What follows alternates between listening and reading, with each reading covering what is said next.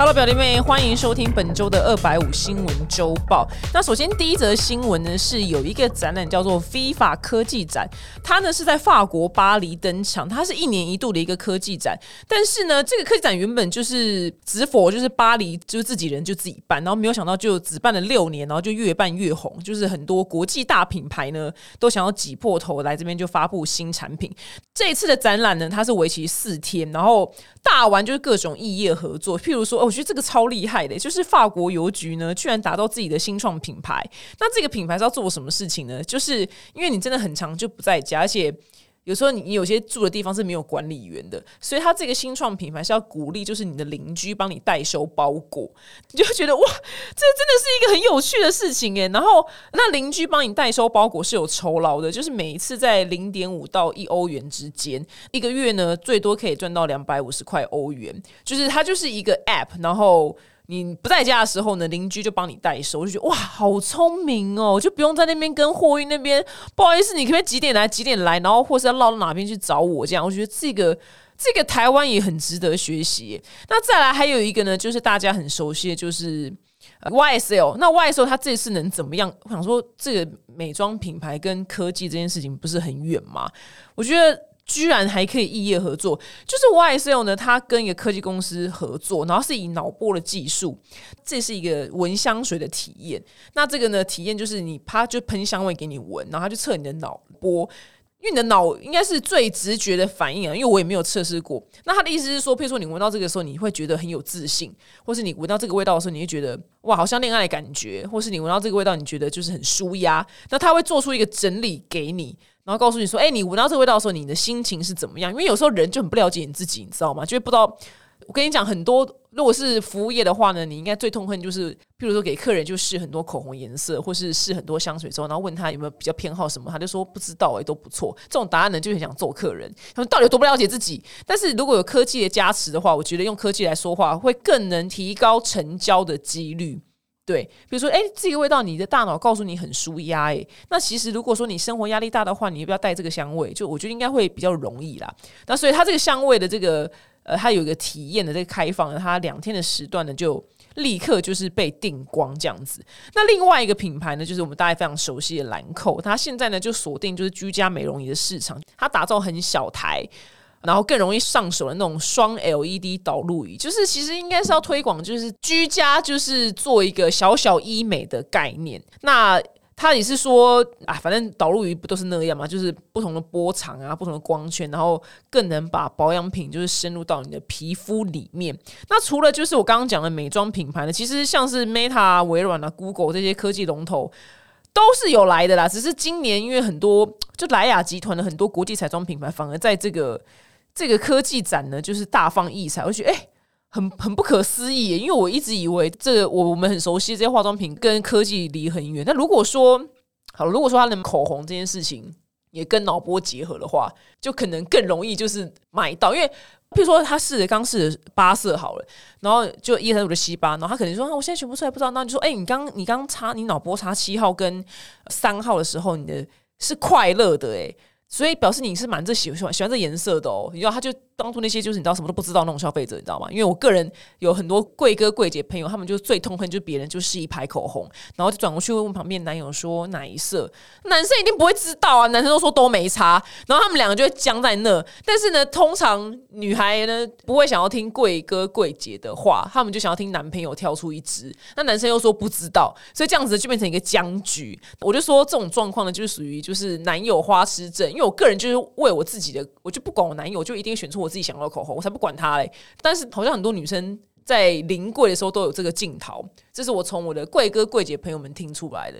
所以希望如果有这方面的科技呢，可以帮助女孩们更容易挑选出自己想要的口红颜色，而不是就转过去问那个什么都看不懂的男生。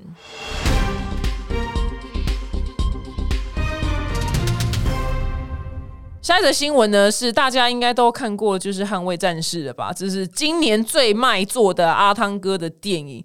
那阿汤哥其实一直以来都算是有照顾到台湾，不讲照顾了，光顾好了，光顾他没有照顾我们。因为很多好莱坞明星基本上来到亚洲呢，第一站一定是绝对是日本东京，然后后来因为 K-pop 起来嘛，所以南韩也成为一个很重要市场。基本上很多好莱坞明星是会略过台湾了，因为台湾真的太小，市场很小。但阿汤哥本身呢？真的就是真的，真的人很 nice。他居然曾经四度来过台湾。那他最后一次来台湾呢？是二零一七年的时候，《神鬼传奇》这部电影，然后他来台湾的东方文华饭店，然后举行就是《神鬼传奇》的一个记者会。我想说，哇，他来过四次，他人真的是很好。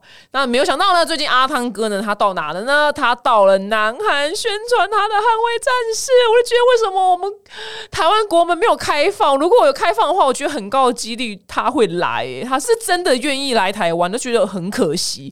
全世界就只剩下我们了，就只剩下我们跟中国大陆没有开放了，好吗？如果有人要留言骂我的话，我我先说，我没有任何政治立场，我只是就陈述事实。就全世界只剩下。Only 台湾跟中国大陆就是没有开放，全世界地表的每个地方都已经可以开放了，只剩下我们，所以反正阿汤哥就进不来嘛。难不成你要阿汤哥关在防疫旅馆八天吗？三加四，你好意思叫他在防疫旅馆关八天吗？他一天赚几千万的人，怎么可能叫他在防疫旅馆关八天？当然，如果他愿意来的话，我相信是有，应该是会有特殊通关，不用让他待在防疫旅馆吧？不知道啊，但是反正他也就是没来。那他呢，就是南韩就宣传就是捍卫战士。那因为这个。成绩非常非常的好啦，就是烂番茄影评呢，迄今就是新鲜度高达九十七 percent，哇，这真的是一个非常非常高的一个分数。记者问他说：“你怎么办法就这么成功？”那他的回答是说：“就是需要非常的专注跟坚持，才能有高品质的作品。”那他用他这样的标准的来要求他自己跟自己的团队。那虽然压力很大，可是他觉得要对就是粉丝负责。他据说跟他拍片就是。我相信他是就是严格啦，我不能用难搞来形容他，但是有听说过就是业界的人士，他就是非常非常的严格。然后像麦可贝呢，第 一次每次都讲麦可贝坏话，因为我之前采访一个就是《五星级主厨》这本书的作者，他在好莱坞拍片，那麦可贝呢就是如传说中一样那么鸡巴，但是阿汤哥是严格。对他非常非常的严格，因为我曾经看过一个报道，就是我曾经说过，就是阿汤哥第二集里面那个反派，他原本就收到呃，他已经收到了阿汤哥《Mission Impossible 不可能任务二》的反派的这个邀约，然后他几乎是同时间收到金刚狼，但是他演金刚狼就演主角，但是我看到的新闻是说，他最后是因为阿汤哥不肯放他，就是离开去。嘎别的戏，因为他们拍电影一定是很多，就譬如说你你们全部人都在澳洲拍好了，那可能有很多天是没有你这个人的戏，所以你可能就是要等这样。但是我看到新闻是说，他跟阿汤哥说他可以来来回美国跟澳洲之间，然后两边都顾好。但阿汤哥是觉得不行，就是要跟我拍片的人就是要这边全程就是守着。但是之前有别人留言跟我说。他是因为什么受伤才没有演？就是金刚狼，那这就是我就不知道是资讯落差，我不知道哪一个资讯才是真的。但是如果说我看到那个资讯是真的的话，那阿汤哥本身就真的是非常的严格。但如同他自己讲了，他说他对所有拍片的戏里都非常非常的高要求，这样子。我个人发现一件事情。我跟你讲，真的，我说如果我今天真的接到就是阿汤哥邀请我，就是跟他一起演电影当女主角的，我可能真的不能答应。你知道为什么吗？虽然我是没有接到这个邀约，但我告诉你为什么会推掉。因为我跟你讲，只要举凡跟阿汤哥一起演主演电影，你接下来就迎接就是你人生事业的谷底、低谷、谷底。你们记得跟任何跟阿汤哥演过电影女主角然后有大红的吗？从来没有，只有一个潘尼洛普跟他演，是因为潘尼洛普他本身就已经红了，他跟他演，所以就。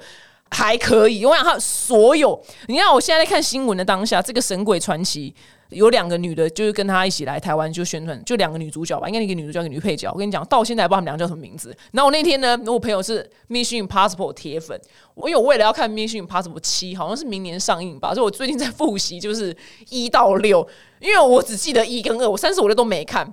我还记得就是二的女主，因为二就是东升杨妹台好像常常会播。二女主角就是个黑妹，那个黑妹呢，我跟你讲，我到现在还不知道她叫什么名字。但是你看她演《不可能让我》演女主角，你知道她在《沙丘》里面演什么吗？她演一个路人，你说是不是？说我跟你讲，真的是铁律。我跟你讲，阿汤哥他就是万丈光芒，他就是那种克夫运的朋友，他就是客所演员，他就是你只要跟他同台演出，他把你所有的日月精华，他就黑山老妖，你知道吗？你日月精华，你的人生的幸运都吸走，你知道吗？你看，我演了一个不可能任务二，我是超级大片、超级大卖座女主角。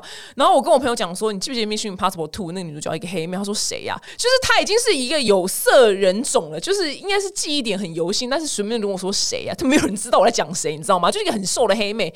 然后她后来有去演电视剧，但是也不是演女主角，你知道吗？阿汤哥把他日月。精华幸运给吸光，然后后来我那天复习了《不可能任务三》，《不可能任务三》呢，就女主角就是演他老婆，因为那个伊森呢在电影里面他就是娶了一个老婆。我跟你讲，那女主角我到现在也不知道她是谁。我跟你讲，他们从此以后都在好莱坞里面载浮载沉，就是消失，他们的幸运呢全部被阿汤哥给吸光了。我跟你说真的，因为你看《神鬼传奇》，他还宣传那两个女的，我到现在还是不知道是谁。我看一下那名字叫什么，安娜贝尔瓦利斯，很美。完全不知道是谁。另外一个呢是苏菲亚波提拉，蜜糖波提的那个波提，就是对蜜糖波提的波提，完全不知道他们是谁啊！所以我那天就跟我朋友发现这件事情之后，我们说：“天哪，阿那哥本身真的巨星的那个命格太重了。”然后我就说：“那我说其实《Mission Impossible》本身我会记得大黑熊啦，就是他的那个旁边一个喽啰，因为大黑熊就是有个很高很大的一个很壮的黑人，那个我还记得，但我不知道他叫什么名字，就是他有演那个什么刺激什么什么一九九五的那个人。”反正那一个，然后后来我就跟我朋友说，因为我朋友他说《Mission Impossible》小张啦，他就说每一集一上映，他就是一定要冲进电影院看。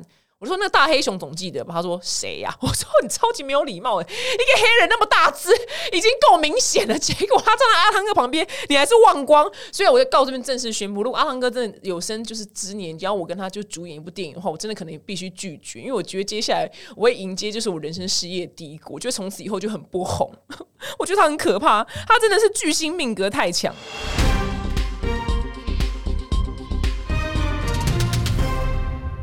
现在的新闻呢是英国，英国呢通膨非常的严重，其实不只是英国，全世界都有这样子的问题啦。那台湾，呃，台湾也先不用讲，就也没好去哪里。所以呢，英国的央行呢宣布就是再度升息一码，利率呢从一趴调到一点二五趴。那因为就是英国的通货膨胀越来越严重，他们的一个国民小吃呢叫做炸鱼薯条，就是 fish and chips。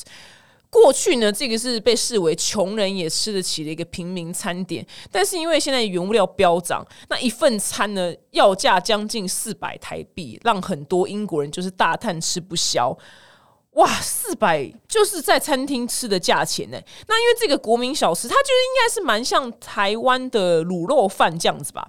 那所以它在英国是一个非常传统跟廉价的一个套餐。那因为呢，就是从那个 fish 那个鱼到外面裹了面糊。然后你的那个马铃薯到你炸了油，甚至到外面的包装纸，它全部都大涨特涨。那现在呢，平均一份是九点五英镑，一年前呢是八英镑，所以它上涨了超过百分之二十趴了。那如果说在海边的度假胜地的话呢，就是比较先就是一些扒皮的地方呢，价格已经来到了就是十英镑，相当于台币在四百块台币左右。所以连英国的民众都说，一人份就要吃起来四百块。那你。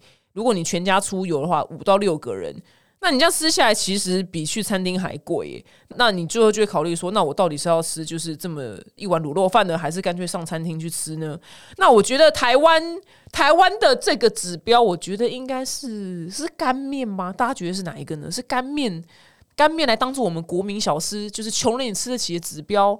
还是卤肉饭呢？因为我不觉得是泡面，因为泡面好像也没有，因为满汉大餐超级贵的，啊，就是满汉大餐很贵，但是可能统一肉燥面还算便宜啦，来一克也还算便宜，但基本上其他那个花雕鸡满汉大餐都蛮贵的，所以我不觉得泡面会是评断台湾，它是一个台湾的国民小吃，像 fish and chips，你们心中的是哪一个呢？我个人觉得应该是卤肉饭或干面，但卤肉饭真的我现在不知道多少钱了，因为胡须章很贵，那我是不知道。外面的卤肉饭现在一碗涨到多少钱？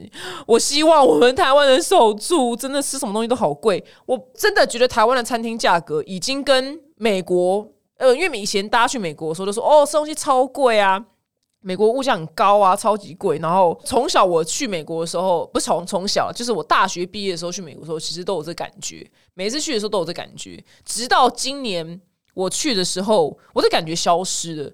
因为就跟台湾的 Uber E 上面价钱是差，就是是一样的，没有没有什么特别的差别。就是我讲过最经典故事啊，我这边喝一杯奶昔台币两百九，就是一般咖啡店的中杯，不是大杯，就那杯子是矮的，两百九。然后我回到台湾，看到乌杯上面一杯同样尺寸的是两百八，所以我觉得差异已经不大了。因为我今天中午吃一个便当就两百四十九元，从 Uber 一点。那我知道大家可能会骂我说：“你为什么要用 Uber 一点？不能现场买吗？”啊，我就住山上，你要我怎样？奇怪，我就下来住山上嘛。好，希望呢台湾的那个物价呢可以守住，我也不知道怎么守。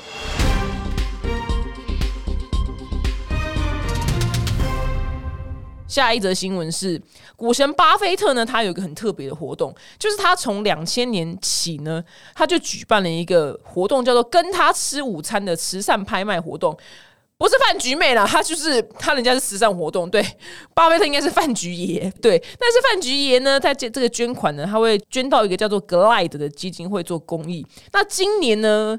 是他最后一次就是进行这个共进午餐的这个慈善拍卖活动，可能他年纪高了吧，年纪大了，所以他可能不想再吃。我猜来是这样子。那这个你要跟他吃饭呢，是要竞标，为期五天。那最后呢，在美国时间十七号的晚上十点呢，十点半左右了，被一个神秘人呢以新台币就是五点七亿，对你没有听错。跟他吃一顿饭五点七亿拍下来，打破二零一九年的一点四亿的记录。我靠，这这也破太破了吧！从一点四亿到五点七亿。那这个时尚晚餐的这个拍卖网站呢，是在 eBay 上面公开竞标。eBay 曾经有来台湾，当年有个很红的广告，当你打破盘龙花瓶的广告，相信很多年轻人不知道。但是因为 eBay。我觉得应该已经撤出台湾很久了吧？对啊，今天台湾现在应该是没有 eBay 了，但是 eBay 在美国还是有它的地位在。就是你要买比较知名品牌东西，基本上上 Amazon。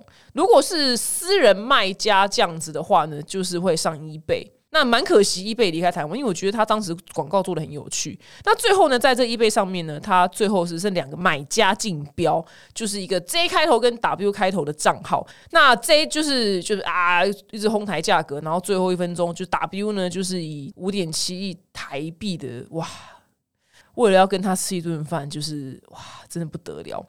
五点七亿台币，那所以呢，他可以跟巴菲特共进午餐。那这个人呢，他最多可以带七个人跟他一起去，然后跟他呢在曼哈顿的牛排餐厅，一个叫 Smith and Walensky 的这个地方共进午餐。我跟你讲，这间餐厅台湾居然有。完全不是叶配，他在威风南山的四十七楼，所以我从来不知道这间牛排馆呢，是因为我妹跟我讲，她就是说什么，她跟她男朋友去什么就什么 Smith 什么什么 Walensky 什么很有名的牛排馆吃饭，然后她就说蛋糕什么超好吃的什么之类的，我说哈，是哦，这很有名吗？因为我就小土狗根本不知道，是我妹跟我讲过这间餐厅，然后我才就说哦，原来台湾有这一间很有名的餐厅，然后没有想到呢，巴菲特呢居然。要跟他那付了五点七亿的七个人就在这间餐厅吃饭，所以我们在台湾呢，我们没办法跟巴菲特吃饭，但是我们可以跟他去同样餐厅。我妹说她的那个巧克力蛋糕，她在现场吃的时候会现打一个超级无敌好吃的鲜奶油，但是我吃到的时候是因为我是我妹外带给我吃的，所以我并没有吃到那个现打的鲜奶油。但那巧克力蛋糕也是很厉害，就是非常非常的浓稠的巧克力蛋糕，很厉害。但是我没有去过，那被他这样一讲，我。哎，我想去吃，因为 巴菲特居然选在这个地方。那美国的非营利组织 Glide 基金会表示呢，这今年是和巴菲特共进午餐的最后一年呐。那这个活动呢，从两千年开始举办到现在呢，已经就是累积了超过十五点九亿的善款。那这些善款呢，就全部都是捐给 Glide 基金会，然后用来就帮助平民啊、游民啊、弱势族群提供食物啊，或者是住的地方啊，或者 C 肝检测等等慈善项目。所以巴菲特本身是不 care。这些钱，他真的就是为了慈善。但是跟他吃饭呢，有一个规定，就是在餐桌上面呢，不能询问，就是巴菲特你接下来可能投资什么项目，就是这个他可能就不想回答，所以这个呢是不能问的。但是我们呢，可以去 Smith and Walensky 跟你的另外一半，或者跟你的家人共进午餐。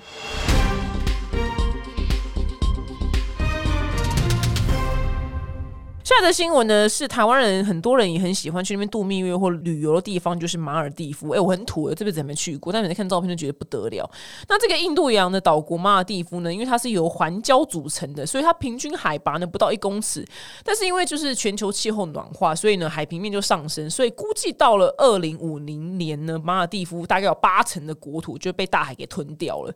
很多哎，八成哎，所以当地政府呢启动了一个非常非常特别的计划，叫做“漂浮城市计划，对，不是漂浮可乐，但是概念很像漂浮可乐，你就把那个冰淇淋想成城市，然后漂浮在可乐是海，它大概就是这样的意思。那这个月呢就要动工了，它要搭建一个呢可以住进两万个人左右的漂浮城市。那我看照片，它真的从空中。往下看的时候，真的就很像迷宫，很特别，真的很特别概念。它预计呢在二零二七年的时候完工。那因为马尔蒂夫本来就最知名的地方就是它那个清澈到不行的海水，然后很白的沙滩呐。这个热带岛国，因为它有丰富的海洋资源，就是所以它是度假天堂嘛。但是因为现在海平面上升，就是差不多要灭国了，所以才才会产生这个漂浮城市的计划。那这个漂浮城市的计划呢，不是马尔蒂夫的人自己亲自盖，他们请了一间就是荷兰的设计公司。那这个执行长呢，他就出来说，我们改变心态。他我觉得呢，与其对抗海水，就是不要让它上升的话，那我们不如跟海水共生。所以我们产生的就是新的就是生活习惯。我就觉得，嗯，他这个想法很特别。蛮厉害，就他绕了一条路走。那呢，就是在这个二零二四年左右呢，它可以盖好一部分，让就是部分的人去住。诶，它这个漂浮城市是就真的是城市哦，有商业区、有学校、医院跟政府机关，它就是一个正常的。城市该有的样子，只是它就是漂浮可乐的冰淇淋，它飘在海平面上起起伏伏。哎，我不知道那这样子我在里面生活会头很晕啊，因为我是没有概念的，就是它到底是怎样飘，你知道？它是很像在坐船的感觉吗？那总而言之，因为你随着海平面上升，所以你就上升之后，你就不用担心遭淹没。那它四周呢有一个环礁，就是包围的这个漂浮城市，所以它防堵就是海浪。台风之类的，这样直接侵蚀他们呐？那因为呢是预计就二零五零年的时候，八成国土被大海吞噬嘛，那就造成就是五十万个人无家可归。那因为就是他们也没有办法，就譬如说像乌克兰往波兰走，就没有地方可以收这些难民，所以他一定得想出办法，就是让他们的人民有地方住。所以他们想出这个很像漂浮可乐的概念，我觉得非常非常厉害。那希望呢，这个漂浮城市呢，有机会就是扭转呃马尔蒂夫人民的那个命运。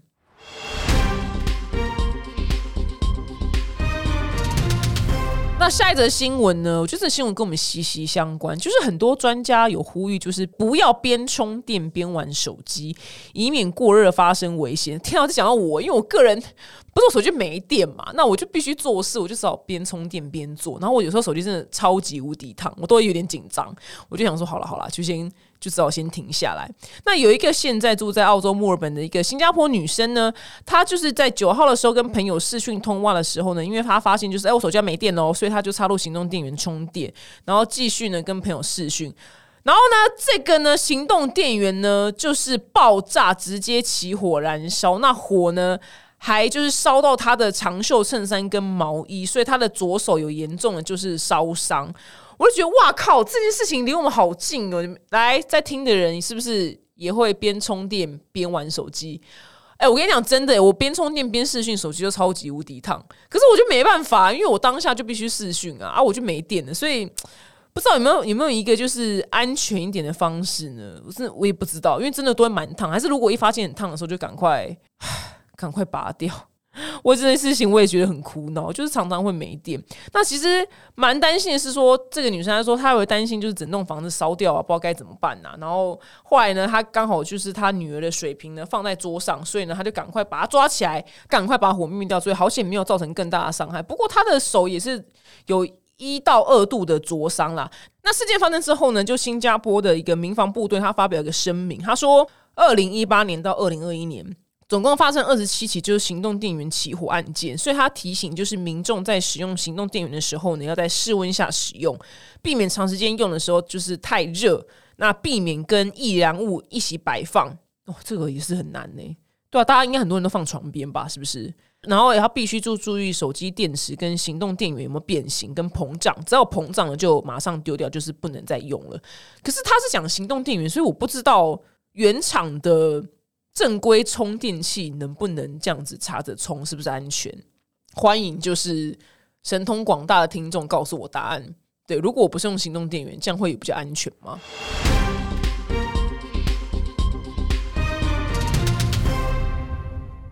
那下则新闻呢，还是一样，就最近风头上就是美国枪支的暴力非常的泛滥。那他年初到现在，这数字已经慢慢增加了，就是已经发生了两百七十八起大规模的枪击案事件。那非常凸显，就是美国他没有在落实就是枪支管制之前，这个枪支大规模的那个暴力行为是没有办法解决的，这没办法靠就是呼吁或干嘛去解决。而且我觉得，你知道有种叫从众效应吗？还是就是类似模仿的意思？就是疯子啊，看到其他疯子在做这样的事情的时候，他们内心都会。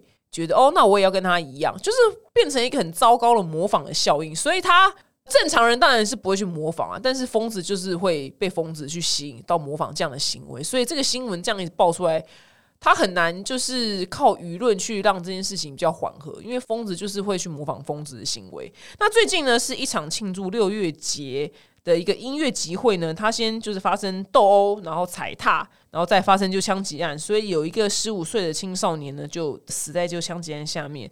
那另外呢，就是纽约的哈林区呢，就是一个普通的 B B Q 烧烤派对呢，也发生就是枪击案件，那有九人中弹，然后一人死亡。那最近我男友他上班的地方呢，呃，就他在某一栋大楼，然后大楼隔壁的 shopping mall 也是发生枪击案。那是没有人死的，然后那个嫌疑犯是一个黑人，就是离我男友非常的近，这样我就说哦，baby，我们真的，我就说，他就说要带我去靶场练枪，可是我说，baby 啊，你在的那个州不是不能带枪出门吗？所以我们去练枪也没有意义啊，因为你枪只能放在家里啊。但是那些大规模枪击案件不是都是在外面吗？他说对啦，是没错，可是万一就是至少万一有人闯进家里来的时候，我们两个还可以就是掏枪。就把对方射死。我说：“可是，baby，你的枪锁在盒子里面，有点慢。就是他就是买了，我想他买一个枪，就是要买很多给息，他又买了一盒子，然后那个盒子又要上锁，然后他就在枪放到车子里面的时候，法律规定好像你必须上锁，还干嘛？我说那这样子不就是人家杀来，我们还要那边解锁？说哎，修蛋几点？我要要开个锁，就是没有办法。所以我就。”所以我不知道我们这边练枪到底对我们人身安危帮助有没有很实质很大的帮助，但是还是得练呐。它就是就变成一个技能了。只是我不是很懂，就是因为法律规定不能带枪出门，就是某些州规定是这样。那当然疯子是不会 care 法律嘛，所以疯子才会带枪出门，就是上街扫射。那对于我们这些奉公守法人类来讲，我们不敢带枪出门的话。那他扫射我的话，我其实也没有机会反抗，因为我的枪就锁在家里面，所以这就是一个非常吊诡的事情。当然是希望，对，希望人平安，对，希望就是所有人都能平安，然后可以赶快，共和党可以赶快，就是赶快把他的法律可以通过一下。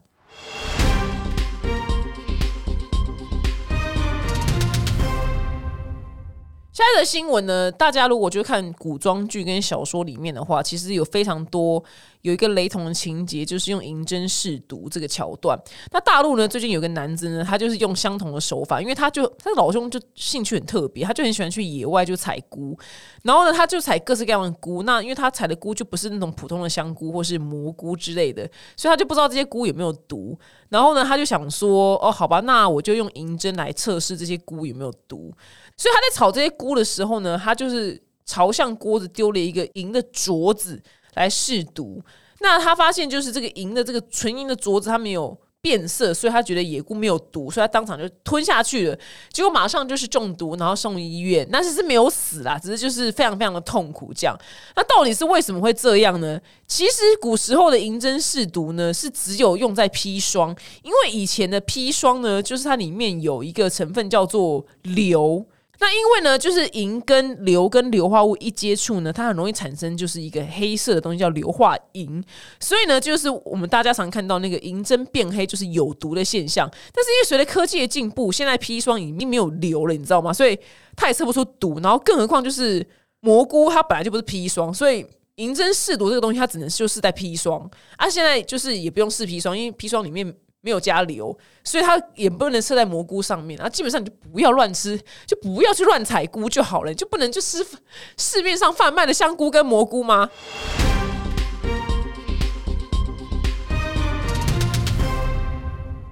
好了，最后的新闻呢，就是大家非常常听到，就比特币就是贵到不行。那没有想到它现在就是大跌，就是跌破两万美元。那是二零零九年比特币是诞生，然后这一次呢是诞生以来就最长连跌记录，就是呢跌到大概就是两万美元左右。那比起呢去年十一月创下历史新高呢，它跌了百分之七十，就是。砰砰砰砰，跟大家最近股市是差不多的意思啦。对，就是怎么会这么的哀伤呢？我都不敢看我的股票了，因为现在开股票呢，就是看的心情会不好，所以我就完全就不看了，这样就放着就好。那因为有一些就是大富翁们呢，他是跟这个加密货币呢息息相关的。那中国的首富呢，是一个全球最大的加密货币交易所，叫币安，就是我也常听到。那他的创办人呢，赵长鹏先生呢，他的身家呢，在一夕之间惨跌百分之八十九趴。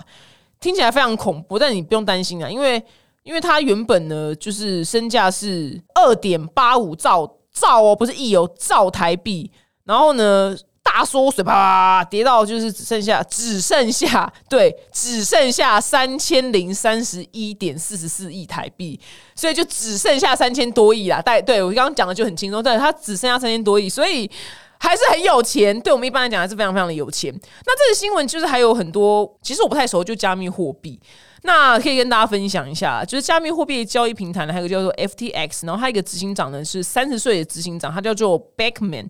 那 Beckman 呢，他的财富呢就是曾经一度达到两百六十亿美元，那最近呢是减少百分之六十六。这些人少年得志诶，到底三十岁，然后就是哇两百六十亿美元。如果说，因为我真的不知道这些人是谁。如果说真的要跟这些人约会的话，很难聊诶，因为他们世界离我好远哦。就 跟钱，我没有跟这么有钱的人聊天过，是连我这个聊天机器可能一时之间也不知道聊什么，因为我就是一个老百姓。美国呢最大的加密货币交易所 Coinbase 呢，它的创办人也很年轻，是三十九岁 Brian。跟三十四岁的 Fred，然后他们两个人身价呢，一共就是大概是一百八十亿美元，但现在呢，以缩水至每个人是只剩下二十一亿美元啦，只剩下啦，只剩下，对，所以他们的财富呢瞬间缩水非常的多。这些人都是美国怎么这么多天才啊？到底是他们的财富都大到就是很难以估算的数字？但他们因为我前几天就收到一题问题，就是爱情问题，然后那个。那个表妹呢，她就问说，她男友跟她交往到现在三年的期间，她是没有工作。她说她一直在学习新的事物，然后就可能想要创业，或是想要圆一个梦什么之类的。只是她交往这三年来呢，她就是呃，她是没有说画大饼，她就一直在阐述她的梦想跟理想。但是她这三年来的生活费就是吃老本，那她觉得很不安，她觉得。如果将来就是要介绍给爸妈认识的时候，就不知道要怎么样形容他的工作跟现在的状况，因为他就是在学习新事物，他是没有写说他是去上学还是怎么样，但是吃老本。那我就想说，我就问大家，我就说，其实这一个问题追根究底就是他老本有多少。那我就问大家说，大家觉得老本有多少可以就是不用去赚钱，然后？悠游自在学习新事物，那大家答案都蛮不一样的。很多人说几千万啊，有些人说几亿啊。但是我看到一个答案，我觉得蛮符合我的心声的。就是那个人回答说，那个人回答说，郭台铭、王永庆那些有钱人都没有只吃不赚的，真想不到其他人谁有资格。我就觉得哇，好是我的心声。因为你看这些 Coinbase 这些什么 Brian Fred，他们这些几百亿的人，他们都还是在上班的。其实我也。想不到还有什么状况？有什么一般老百姓有谁就可以只吃不赚？当然，如果你有真的是有很大的被动式收入，我觉得你当然可以只吃不赚。只是他今天会来问，表示就是他就是没有几亿几百亿的人嘛，所以他女友才会担心啊。那他当然就是给我去赚钱，我觉得就是这样。你要学习新事物，我是觉得可以，只是可不可以同时就是去上个班啊？同时好不好？同时对。好啦，以上呢就是本周的二百五新闻周报，希望你们会喜欢。那我们下次见，拜拜。